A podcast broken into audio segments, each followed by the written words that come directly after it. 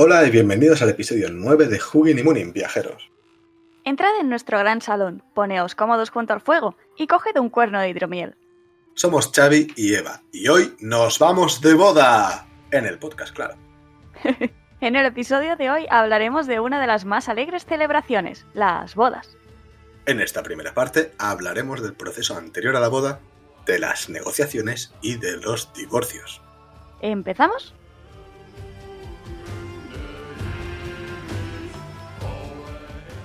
En cada episodio os traeremos una canción relacionada con el tema que tratamos para que, si queréis y si os gusta el metal, básicamente, la podáis escuchar. La canción del episodio de hoy se llama Secret Bow, es del grupo Leaves Eyes y está en el disco King of Kings.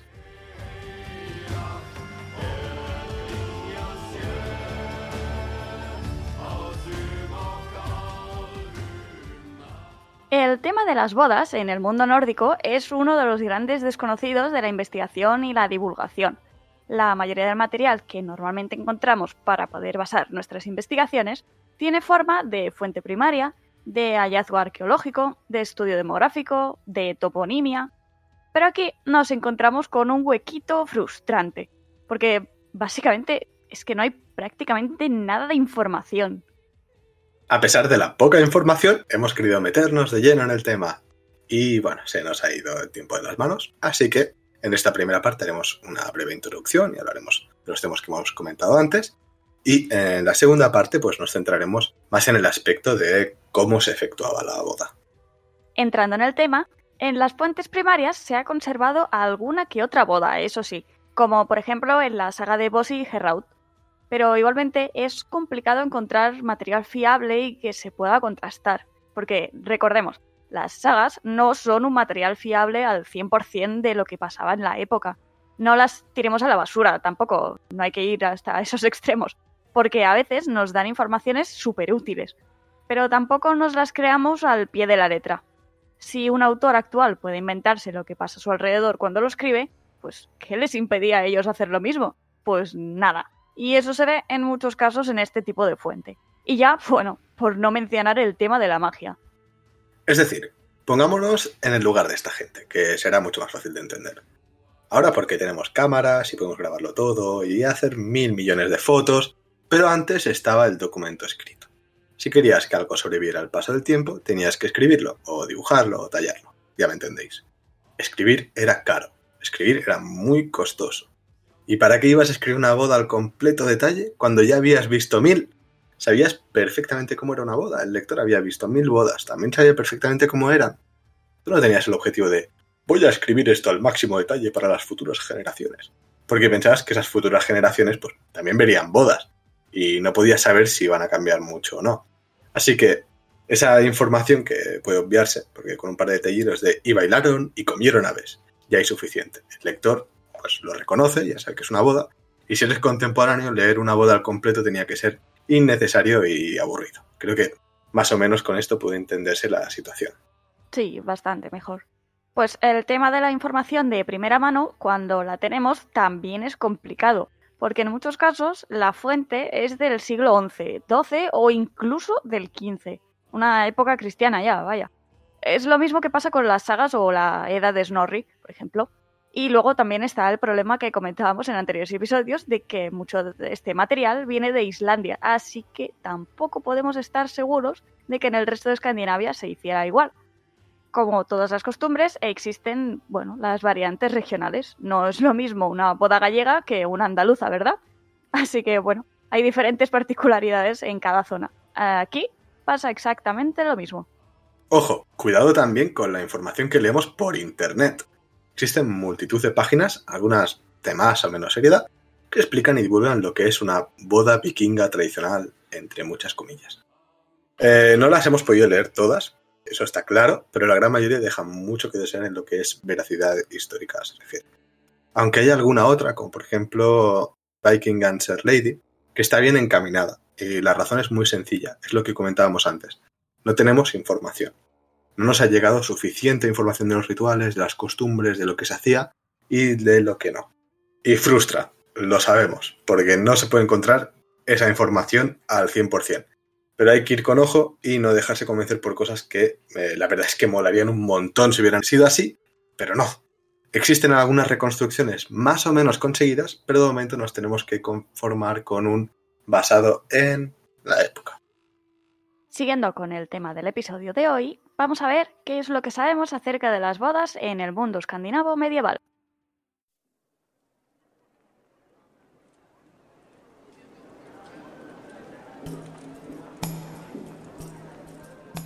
El matrimonio es un ritual como otros que nos podemos encontrar en la sociedad nórdica antigua y medieval.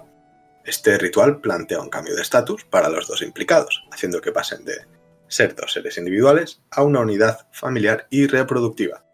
Como cualquier otro ritual de cambio de estado, como puede pasar por ejemplo en los temas del fallecimiento, tiene también unas fases. Una primera fase, que es la separación de lo individual del grupo social, una segunda fase, que es la eliminación de la antigua identidad social del implicado, una tercera fase, que sería la creación de una nueva identidad social a través del ritual, y una cuarta fase, que sería la reentrada del individuo al grupo social con su nuevo rol. Pero mejor empecemos por el principio y dejémonos de estos temas más académicos, ¿no? Un matrimonio per se era un acuerdo entre dos partes, la familia del novio y la de la novia. Por más frío que pueda sonar esto, tenemos que pensar en la época. Existían los matrimonios por amor, eso por supuestísimo, pero también los de conveniencia, porque unir a dos familias era guay. Actualmente esta idea se nos hace un poco extraña, pero no era rara en estos siglos. Vamos a hablar primero del caso de la conveniencia. Tú vivías en Islandia, tenías tu familia, tus tierras y te interesaba la idea de compartir cositas o el politiqueo con la familia de al lado. Tú tenías un hijo soltero, venía de casarse, vamos a llamarlo Eirik, y curiosamente la familia de al lado tenía una hija en la misma situación, Hildir. Pues nada, hablabas con sus padres y mirabas a ver si se podía hacer una boda bien bonita y conveniente.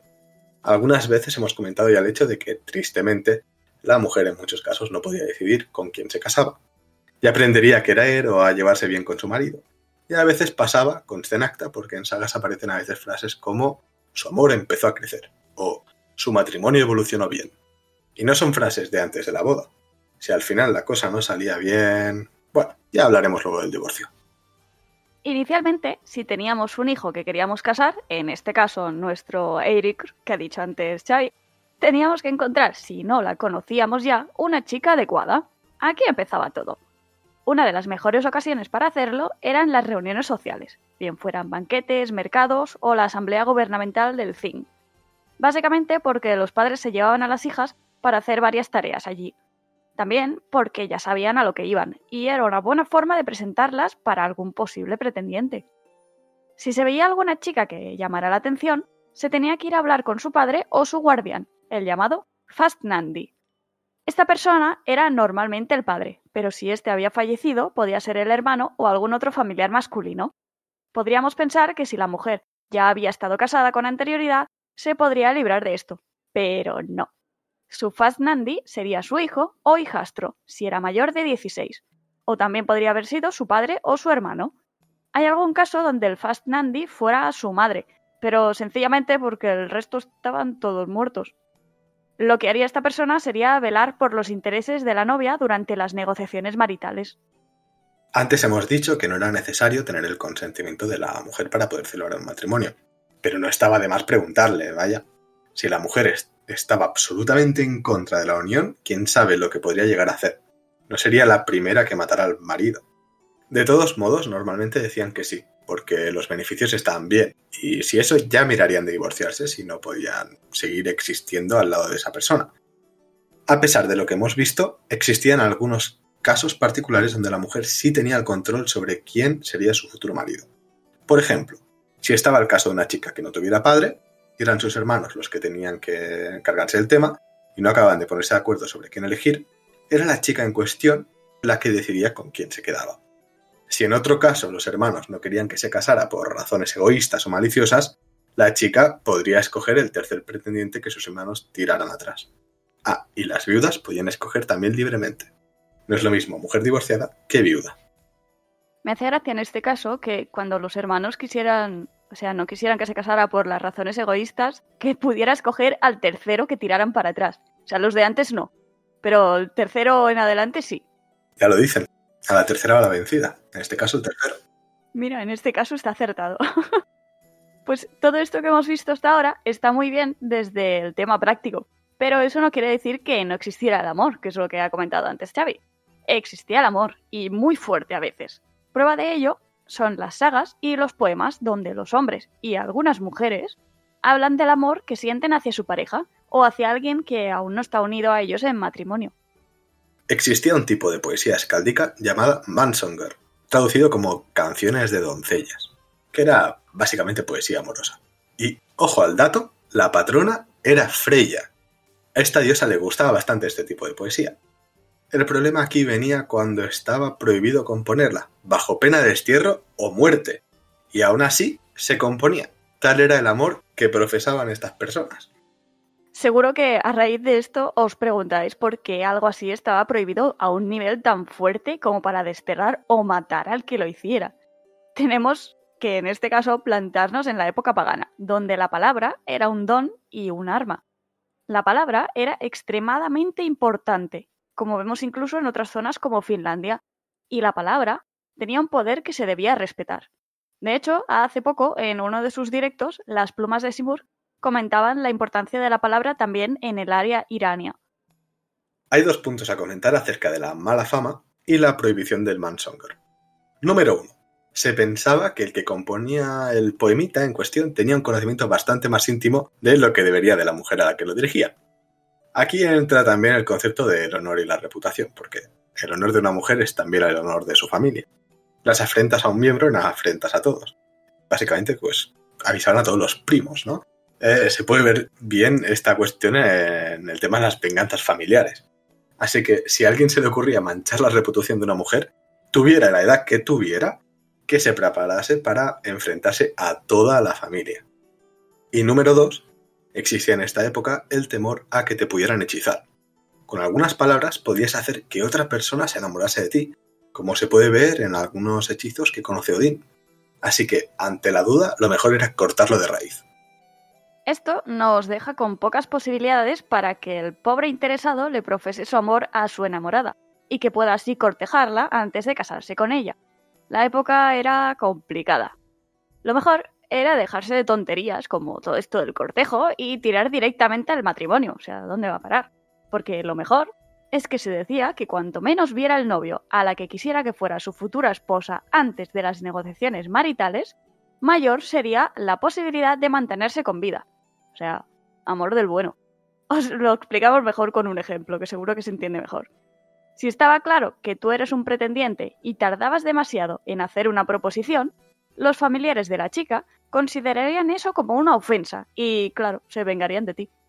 Y además, cuando aparecen casos así en las sagas y la familia tarda en actuar, de golpe aparece un hijo ilegítimo en escena. ¡Sorpresa! Así que sí, mejor dejarse de cortejos e ir directo al grano es súper chungo, en plan, eh, eh, has tardado una semana más en venir a cortejar a mi hija, ahora voy a matarte a ti y a toda tu familia por... Por haber tardado. Por ofender, sí, sí, sí, o sea, bueno, un poco ofendiditos. Pero es que tiene sentido, es eso que decía, cuando tardan mucho, cuando están cortejándola durante mucho tiempo y como te quiere y no sé qué, y de repente, uy, estoy embarazada. Sí, sí, tenían que ser relaciones un poco como Disney, ¿no? De, te acabo de conocer, vamos a casarnos mañana. ¿Qué mañana? Esta tarde. ¿Y por qué no en ese momento? Claro. O sea, necesario. Pero bueno, en el otro lado estaba la chica, a la que normalmente pues le gustaban ese tipo de canciones como los Mansonger, según lo que podemos ver en las fuentes. Por más que sus familias quisieran que la cosa fuera rápida como el rayo, las chicas estaban felices cuando sus pretendientes las visitaban, hablaban con ellas o les componía poemitas. Tampoco podemos culparlas por sentirse así, yo también, si fuera una chica de esta época, jo, a mí también me gustaría al menos que hablaran un poco conmigo y me hicieran alguna visitilla antes de decir, no, es que mira, resulta que ahora estás casada conmigo. Sí, al menos un día antes, ¿no? Sí, no sé, un poco antes. Pero claro, si hacías eso, su familia estaba allí en las sombras mirándote como diciendo, como no lo haga en la siguiente hora, lo matamos. Todos behind the murgo esperando, mirando. Aparte, si estos cortejos se hacían en el zinc, está toda la puñetera isla de Islandia ahí mirándote, cortejando. Sí, bueno, en el thing depende de eso. Si encontrabas una y te gustaba, ya podías empezar las negociaciones así. Pero claro, tú no decidías cuando te enamorabas de otra. O sea, podía pasar que estuvieras yo qué sé, cultivando tu granjita, vieras a una pasar y dijeras, ya está, me he enamorado. Y entonces tuvieras que cortejarla, visitarla, hablar con ella y complicado, complicado. Igualmente, muchos de los casos de matrimonios por amor que podemos encontrar suceden en parejas que ya habían estado casadas antes, probablemente para que su segundo matrimonio no fuera un fracaso como el primero. Ahora que ya tenemos a nuestra parejita, Eric y Hilder, es hora de empezar con el tema legal y político. Vamos a ver cómo iba el tema de las negociaciones.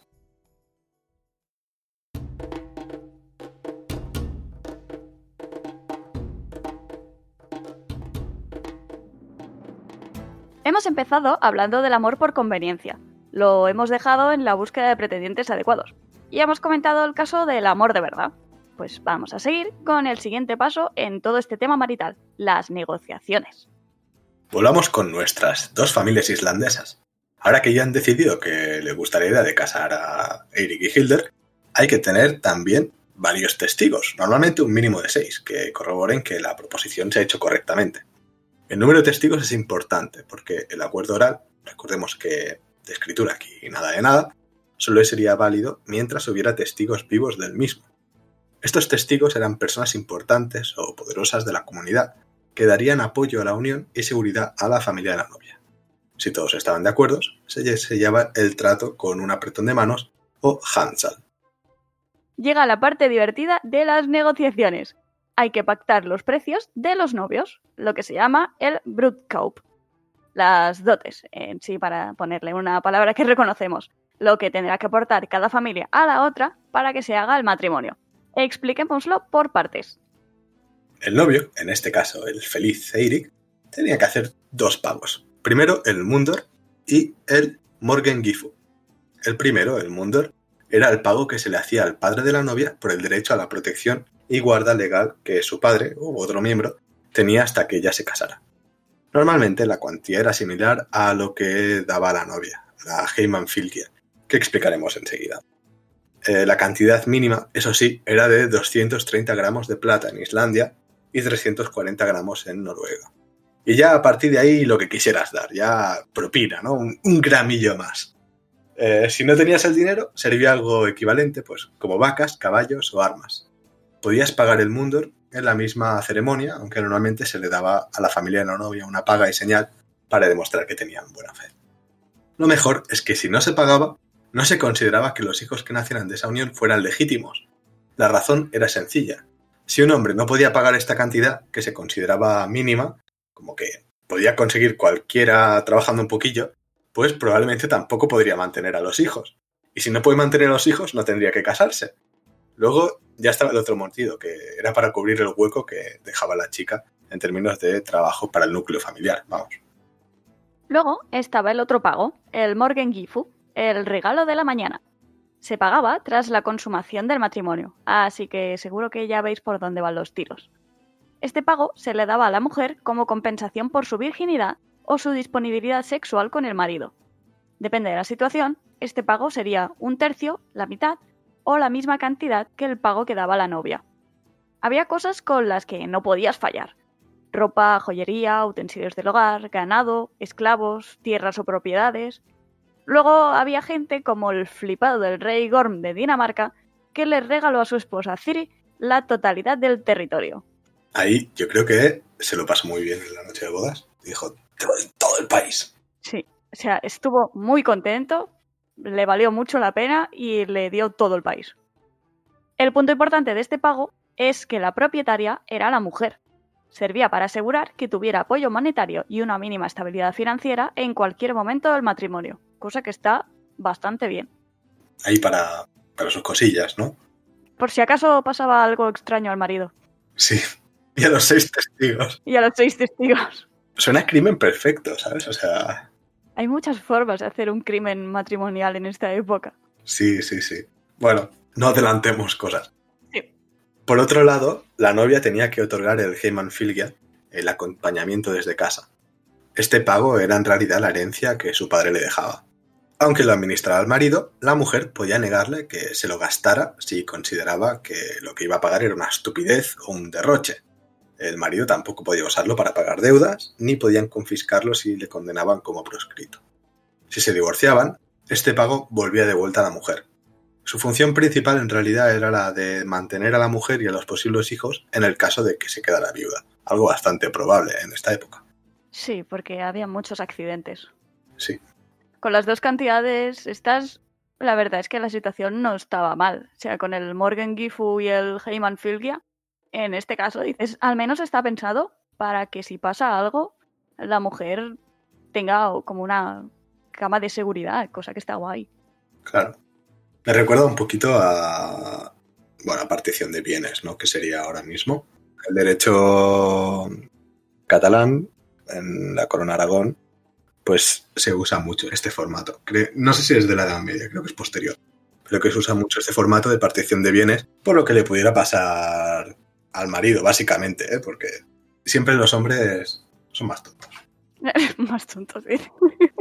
Claro, te metes una reyerta porque... ¿A qué no puedes levantar eso? ¿Que no? Lo levantas y se te cae una piedra encima y te mueres.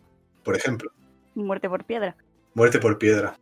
Pues siguiendo con todo esto, cuando todo este proceso de los pagos y las negociaciones hubiera terminado, el contrato, en este caso matrimonial, se daba por finalizado y formalizado. Pero tristemente, el amor no dura para siempre, y algunos matrimonios tienen que dejar de serlo por el bien común y por la seguridad, básicamente. Eh, antes de seguir con la ceremonia nupcial, que es lo que tocaría ahora, vamos a hablar del tema de los divorcios. Que hay más salseo, ¿no? Más jugo. Exacto. Como queremos dedicarle más tiempo del que tendríamos en este episodio, la explicación de, lo cómo sería la boda la dejaremos para la parte 2 de esta serie de episodios.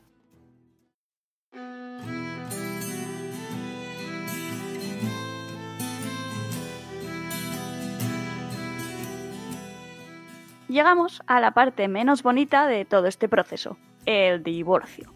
Era una parte importante de todo el proceso, ya que era la única vía de escape para una pareja infeliz o insatisfecha. O los accidentes forzosos también puede ser una vía de escape. Eh, sí, es una vía totalmente posible y probablemente bastante usada a veces. Hay que tener en cuenta que muchísimos matrimonios eran de conveniencia y las cosas podían salir mal, muy mal. No les convenía tampoco que las cosas salieran mal, porque la Escandinavia medieval tiene fama con las peleas familiares. Si al marido se le iba la mano con algo que no debería, tendría toda la familia de la novia encima. Si nos fijamos en las fuentes primarias que tenemos a nuestra disposición, veremos que la mayoría de los divorcios los empezaban las mujeres. Los hombres tenían más libertades, tanto sexuales como sociales, así que este dato tampoco es extraño. Eso sí, el divorcio tenía que sustentarse en alguna razón. No podían decir, porque me apetece, básicamente. Vamos a verlo más detalladamente con algunos ejemplos. Y entramos en la parte que más me gusta de este episodio, la verdad. Así que vamos a ver qué motivos nos dicen en las sagas que podían dar pie a un divorcio. Empezamos. Os decimos que son ocho motivos, así que empezamos con el primero.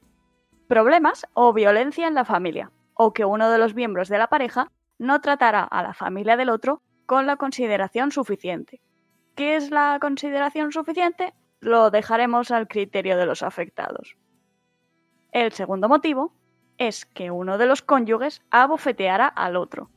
Esta ofensa era especialmente importante porque se consideraba extremadamente humillante, la que se podía liar si se abofeteaba a la esposa delante de otros. De hecho, en las sagas es la razón más común para divorciarse. A modo de nota graciosa, Halgerd, de la saga de Nial, fue abofeteada por dos de sus maridos. Ambos murieron, y no de forma natural. Luego está el tercer motivo, que es rabia o celos excesivos por parte de uno de los dos. El cuarto, que es mi motivo favorito, es que uno de los dos compusiera versos de burla acerca del otro. O sea, cuando haces una rimita así burlándote del otro, eso da pie a divorcio. Legal. Madre mía. O sea, no hagáis rimas para burlaros de vuestra pareja si estáis casados porque puede pedir el divorcio por eso. Luego está el quinto, que es adulterio por parte de la mujer. Claro que aparte del divorcio también podía condenársela a pagar una multa o a la muerte. That escalated quickly. Sí, o sea, tienes multa, divorcio o muerte. Luego, el adulterio masculino solo se consideraba si el hombre se acostaba con la esposa de otro. Si no estaba casada, pues no pasaba nada. El sexto motivo sería la incapacidad de un hombre de yacer con su mujer durante tres años. O sea, si es antes de tres años no pasa nada. A la que cumplen tres años y el marido no ha podido acostarse directamente hablando claro con la mujer, la mujer puede pedir el divorcio. Pero, ¿y si el hombre ha estado en la guerra ahí tres años? Mala suerte. Haber vuelto. Cuando vuelves ya... Pobre Eric. O sea, Hilder estaría casado con otro, ya está. No pasa Sí, nada. sí, haber vuelto antes. Luego está el séptimo motivo, que sería travestismo. El tema de la vestimenta también podía causar tu divorcio. Si un hombre se vestía de forma feminada, véase, camisas de cuello bajo que expusieran su pecho, o si una mujer se vestía de forma masculina, véase, llevaba pantalones, el otro cónyuge podía pedir el divorcio. Bueno, aquí está solucionada porque Ragnar se divorcia de la Gerza en la serie Vikingos, ¿no? Ah, claro que la Gerza llevaba pantalones. Lleva pantalones. Ya está, es legal. O sea, no Blanco puede y decir en nada. botella, ya está, no... Ni quejarse. No puede decir nada, no puede decir nada. Sí, sí. La tirria que le tiene la Gerza a Aslog, pero ella se lo buscó llevando pantalones. Claro, Aslog no lleva pantalones, o sea, mm, lo siento. Sí. De hecho, Ragnar tampoco va enseñando el pecho. O sea que la Gerza no puede pedir el divorcio. No, no, no, no. Y llegamos al último motivo, el octavo, que sería incompatibilidad, disgusto general o infelicidad en el matrimonio. Vamos, que te caes mal el otro. Sí, que no te hace ninguna gracia. Y matarlo, te manchas. Y además que luego te juzgaban y te condenaban y no molaba. O no, si matas a los seis testigos. Ah, bueno, vale, entonces sí, pero tienes que matar a siete y... No sé, es difícil. Bueno, si avisas a tus hermanos, ahí la lías, la lías y ya está. Mini guerra civil en Islandia. Cosa que no sería rara y no sería... Bueno, todas las guerras civiles en Islandia son minis, también he de decir. Sí, sí, porque hay, una, hay unas cuantas peleitas en Islandia. Sí. Por otro lado, a pesar de estas ocho posibles razones, el Código Legislativo Islandés Gragas solo contempla tres posibles razones para pedir el divorcio. Primero, si la pareja había infligido heridas graves al otro. Entiéndase como heridas graves aquellas que penetraban el cerebro, el hueso o alguna cavidad corporal. Básicamente, romperle la pierna al otro, por ejemplo. O atravesarle el cerebro. Uf, pero eso, más que divorcio, es quedarte viudo. Bueno, y a lo mejor sobrevivía. Vale. Segundo, si la pareja era tan pobre que tenía que recurrir a la familia para poder seguir sobreviviendo. Aquí había un apunte extra, que era que si uno de los dos, si era solviente, tuviera que hacerse cargo de algún familiar pobre de la pareja, siempre que ésta tuviera poco o nada de dinero. Con esto se quería evitar que el pariente pobre se convirtiera en, el- en un buitre, vamos, del que tenía dinero, allí menoscabando las rentas del otro. Y tercero, si el marido intentaba llevarse a la mujer fuera del país en contra de su voluntad. Las diferencias entre las razones que nos dan las sagas y el código legislativo que acabamos de ver podrían deberse a la posible influencia de la ley canónica en el Gragas. A medida que el cristianismo fue afianzándose más y más en las tierras escandinavas, el divorcio fue más difícil de conseguir. Esto no quiere decir que desapareciera, porque incluso con el cristianismo seguía habiendo un número considerable de divorcios, si lo comparamos con otras regiones de la Europa continental. Si la pareja finalmente decía que no podía más y que quería el divorcio, tenía que reunir a unos testigos, otra vez, y hacer una declaración de intenciones con las razones que les llevaban a ellos. Esta declaración tenía que repetirse en el dormitorio, en la entrada principal de la casa y delante de una asamblea pública. Una vez cumplidos todos los requisitos, el divorcio se completaba, aunque solo lo quisiera uno de los dos. Si este era el caso, se llamaban los testigos, el grupo del cónyuge in- insatisfecho declaraba al otro divorciado y se le forzaba que se fuera. Yo aquí me genera una duda y es en plan, por ejemplo, la mujer dice, mi marido va por ahí con el pecho al descubierto como si fuera un Latin lover. ¿Cómo demuestras eso? Bueno, tienes que conseguir testigos. Es que para todo en esta época tenías que tener testigos. Tienes que tener claro si lo hace todos los días, en plan, Claro. llegan las nueve de la noche y está el señor tumbado, no sé, en un sofá o en una cama, sofá no, pero bueno, en la cama ahí con el pecho abierto y una rosa en la boca y le da clima a la mujer. Sí. Entonces, yo supongo que ahí entra en juego pues los hermanos o amigos, en plan, quédate aquí, behind de, de caja, de paja o lo que sea, y mira la grima que da mi esposo, por ejemplo. Y así queda demostrado y puedes divorciarte. Es que es eso, claro, no puedes hacer fotos en esta época. ¿Qué vas a hacer? ¿Hacer un dibujo? un dibujo en piedra ahí, Tallándolo. Espera, no te muevas, que tengo que tallar esto. un runstick, Y lo escribes. Mi marido ha hecho esto y haces un dibujo ahí para ilustrarlo. para ilustrarlo. ¿Te imaginas el arqueólogo que encuentra eso? Sería la risa. Estás ahí excavando que dices, me encantaría encontrar una espada. Y empiezas a cavar y te encuentras una piedra de un señor mostrando pechote y razones para divorciarte. O sea, el descubrimiento del siglo. Así te lo digo. Porque es que hay tan poca información de lo de las bodas y los divorcios y todo esto que es como he encontrado una piedra con información a esto, descubrimiento del siglo. Sí, sí. Bueno, pues siguiendo con el tema, una vez declarado el divorcio, era el turno de la separación de bienes. Cualquier acuerdo en el tema de las propiedades que se hubiera hecho en las negociaciones matrimoniales se mantenía aquí. Normalmente, la separación penalizaba al que pedía el divorcio, salvo si era porque los dos miembros de la pareja eran más pobres que una rata, o si ambos estaban infelices con la unión. En este caso, no había ningún penalizado, y los pagos se devolvían a los que los habían hecho, el Mundur, el Morgengifu y el Heyman Fylkia. Si tenían propiedades conjuntas, la mujer se quedaba un tercio. La cosa era distinta si el malestar era unilateral. Si era el marido el que deseaba la separación, la mujer recibía todos los pagos que se habían hecho y un tercio de las propiedades. Si por el contrario era la mujer la que estaba insatisfecha, únicamente recibiría su Heyman Filgia y el Morgengifu de su marido. Todo esto se intentaba para echar para atrás o disuadir eh, a los divorcios sin sentido, ¿vale? De porque sí. Claro, si, si era solo porque querían y no habían visto ni pantalones ni, ni camisas abiertas, pues Claro, no interesaba, a las familias tampoco les interesaba que se divorciaran, porque se rompía esta unión, entonces. Divorcio sí, vale, pero con una razón. hemos de entender que la Edad Media es muy familiar, o sea, el linaje es muy importante. O sea, ahora estamos en una sociedad que lo importante es el individuo y es, es muy individual, pero en la Edad Media todo es la familia, o sea, es que es, lo más importante. Y a todos los niveles, es que desde el campesino ahí, el peasant con su arado, hasta el rey, todos intentan velar por su familia. Sí. De hecho, relacionado con el tema, por ejemplo, si tenemos en cuenta y metemos en, en el saco a los niños, sí lo sabía, no estaba claro si había leyes en cuanto a la custodia de los mismos. Si había bebés, la madre se los quedaba durante el primer año. Eso sí, porque, bueno, tenían que Razones obvias. Eh, Sí, eran razones obvias de amamantarlos, vaya. Si el marido moría, eso sí, la custodia de todos los hijos pasaba a la madre automáticamente, si es que no la tenía antes.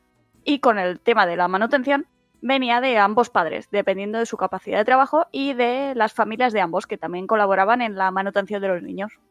De hecho, aquí yo creo que también con el tema de los niños, o sea, de, de educación, de cosas que he visto en sagas y tal, que también bastante temprano los envían con otra familia a aprender. O sea que Sí, sí. Es, se ven casos incluso con Snorri mismo, entonces normalmente se enviaba al niño con otra familia conocida para afianzar también los lazos con esa familia.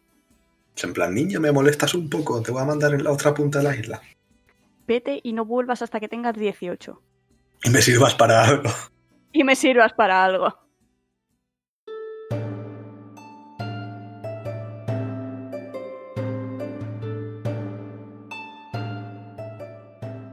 Es la hora del personaje del mes. Cada mes os hablaremos de un personaje, histórico o no, que sea relevante en el mundo de la cultura nórdica medieval. Os contaremos un poquito quién es y qué hizo. Así que Xavi, cuéntame, ¿quién es nuestro personaje del mes? Pues nuestro personaje del mes va a cerrar esta trilogía de estos últimos episodios. Ajá. Y es el hijo de Ingvar y de Helga. Es Viatoslav. Tiene un nombre súper eslavo. Básicamente. Pero era un señor muy, muy vikingo. Como dijimos en el capítulo anterior, su madre Helga, que se había bautizado al cristianismo ortodoxo, pues le dice, oye, es Viatoslav, ¿por qué no te conviertes al cristianismo? Y él le había dicho que no, porque no es guay. Cristianismo no mola.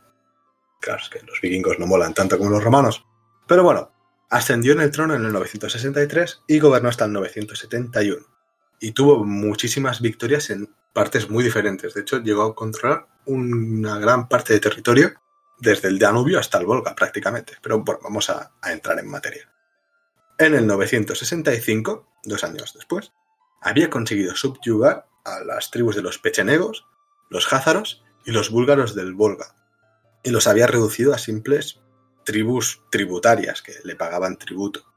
En esta expansión que hizo hacia el este, ¿vale? hacia, hacia el Caspio, saqueó y atacó las ciudades de Volgar, Sarkel e Itil, que esta última se encuentra en la desembocadura del Volga en el mar Caspio, y bueno, las otras están en, en las orillas del río.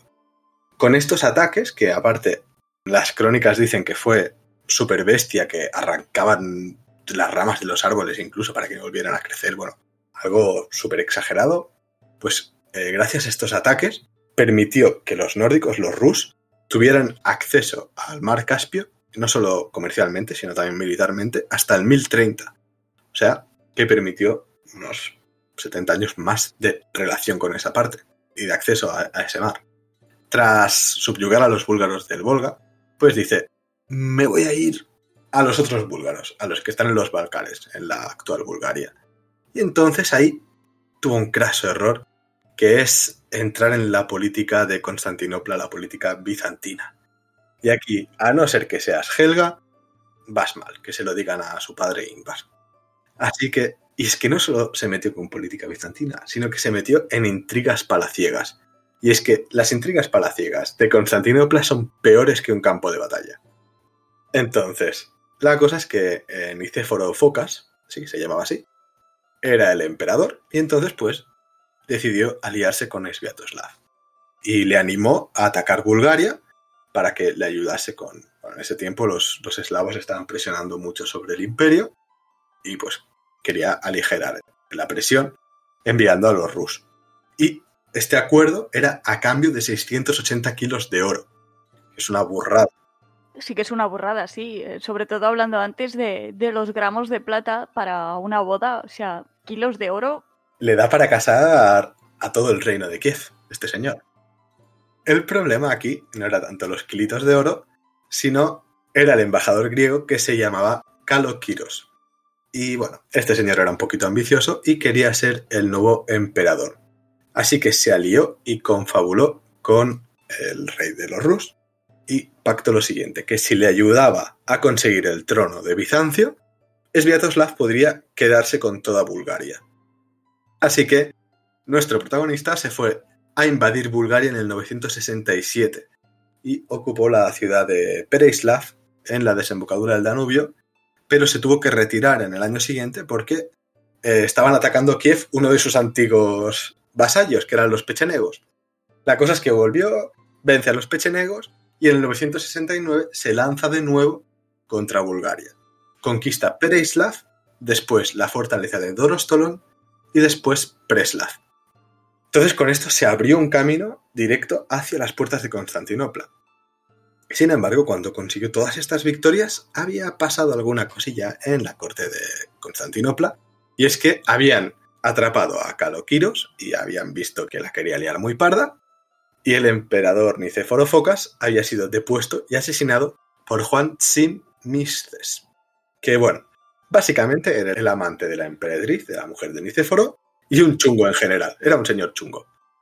Entonces el nuevo emperador le dice a Sviatoslav, mira, yo te doy los 680 kilos de oro, pero tú abandonas Bulgaria y no vuelves más. La cosa es de que Sviatoslav se puso chulo y le dijo que iba a negociar con él, pero que lo haría a las puertas de Constantinopla. Así que el tío cruza los Balcanes en 970 y saquea a Filipópolis, que de hecho las crónicas griegas dicen que empaló a 20.000 personas delante de la ciudad. Jolín, se le fue un poco de las manos, ¿no? Sí, a ver, las crónicas griegas generalmente son muy exageradas con todo lo que no sea griego. O sea, las crónicas de los almogávares es una burrada la parte griega, pero podríamos decir que es un antecedente a Vlad el empalador. Sí. Podría ser. Bueno, la cosa es que después de hacer ahí un montón de pinchitos delante de Filipópolis, decide continuar y se encuentra con un pequeño ejército en una ciudad muy pequeña que es Arcadiópolis y la cosa es que le derrotan y le obligan a volver de nuevo. Entonces, en el 971, este señor Juan, Juan el Chungo, el emperador, se lanza contra Preslav, conquista Preslav y envía 300 barcos con fuego griego, que hemos visto antes con Ingvar que eran cosa mala, y capturan la ciudad de Pereislav. Con la cosa es de que dejan encerrados ahí aislado a Sviatoslav en la ciudad de Drostolón. Entonces no podía volver, era incapaz de romper el asedio. Entonces se vio forzado a negociar y Juan le dijo, mira, vete con todos tus hombres a Kiev, quédate allí y ya está. Y de hecho, mira, te doy comida para poder ir y de todo. Entonces Sviatoslav dijo, qué tío más majo, voy a fiarme de él. Y aquí, craso error. Porque al mismo tiempo, Juan estaba negociando con los pechenegos para matar a Sviatoslav. Oh. Entonces, mientras Sviatoslav estaba remontando el río de Dnieper yendo hacia Kiev, en un vado llamado Kichkas, le emboscan los pechenegos, se cargan a casi todos los rus que había y el Kagan, el, el Khan de los pechenegos, le corta la cabeza a Sviatoslav y se hace una copa con su cráneo. Mira, esto me suena a el rumor típico, siempre el tópico que se ve en todas partes, de que los vikingos bebían Del hidromiel cráneo de sus enemigos y tal. del cráneo de sus enemigos. Vaya, vaya, vaya. Sí, es muy eslavo eso, pero... Y nada, entonces acabó siendo una vajilla el señor Sviatoslav. Una tacita. Una tacita para tomarse, no sé, un tesito. No, un tesito no había, pero un hidromielcito. Sí. Claro, pero sería una taza con su asa. Sviatoslav. No sé, de la oreja. Claro, pero la cosa es que con el tiempo ya la oreja como que no... Deja de ser... de sujetarse, ¿sabes? La embadurna. Embadurnas. Claro. barniz especial de cráneo. La cosa es que los pechenegos no sé si se hacían esas cosas también, si manejaban el tema funerario tan fino. El tema de lo que es vajilla sí que se ve que lo manejaban bien. Claro, a partir de humanos. Un poco tétrico y un poco emo, ¿no? Se podría decir. Tener la vajilla, claro. Yo ahí me pregunto, y sonará un poco desagradable, ¿y se hizo cubiertos también con el resto del cuerpo? O sea, para tener todo a juego, porque le sentara un poco, ¿no? Ahí. O sea, si era listo, se hizo la vajilla entera. Claro, ya que estás, aprovechas, ¿no? Exacto, y además la puedes dar. Si tienes hijas, se lo puedes dar a modo de dote. Sí. Claro, vas a casarla, está la otra familia esperando ahí sus dineros y tal, y van y, y te plantan ahí un tenedor hecho con un hueso. Y seguro que les gustó. Sí, puede ser, puede ser que les gustara. Yo no sé cómo me lo tomaría, la verdad. Piensa en la época, no sé. Es un poco violento, la verdad. Sí, no es agradable, la verdad. Pero bueno, aquí estamos, entonces con esto cerramos un poco. eh, Bueno, de hecho, cuando él muere, cuando él es eh, forzado a convertirse en una vajilla, sus hijos son adolescentes todos. Y entonces se lía una guerra civil súper chunga entre hijos adolescentes. Y yo me lo imagino y tiene que ser súper divertido. Si ya los adolescentes están alterados, imagínate. Sí, sí, sí. En plan. Y llamándole Snoop a la gente, en plan. Snoop, no sabes dirigir un ejército. Y luego lo matas. Y luego lo matas. De hecho, hay un montón de fraticidios. De hecho, creo que solo sobrevive uno, que es Vladimiro el Grande, que este había aprendido de Helga, de su abuela. Es el típico que se sienta con su abuela, ¿sabes? Y le escucha. Entonces, claro, no es lo mismo escuchar a una abuela que te diga pues, que te va a hacer croquetas, que te va a hacer un pan con nocilla, que Helga que te enseña cosas chungas. Te enseña cómo gobernar un imperio. Entonces, aquí fue más listo y, y se quedó con el imperio, o con el reino de Kiev. Yo veo ventajas ahí, solo veo ventajas. Solo ventaja. Es que, claro, si te dice tu abuela que incendió una ciudad con pajaritos, claro, quédate a escuchar, por favor. O sea, si, si vuestros abuelos os explican cosas así, quedaos a escuchar. No, no, no hagáis el feo. Pero bueno, en este caso tenemos a Ingvar que muerte por árbol, Helga muerte en el lecho, no le interesaba el Valhalla, y finalmente Sviatoslav muerte por copa. Muerte por conversión en copa. Sí, el nuevo modelo de Ikea, copa Sviatoslav. Copas Viatos Bla. Sí, necesitas dos personas para hacerla.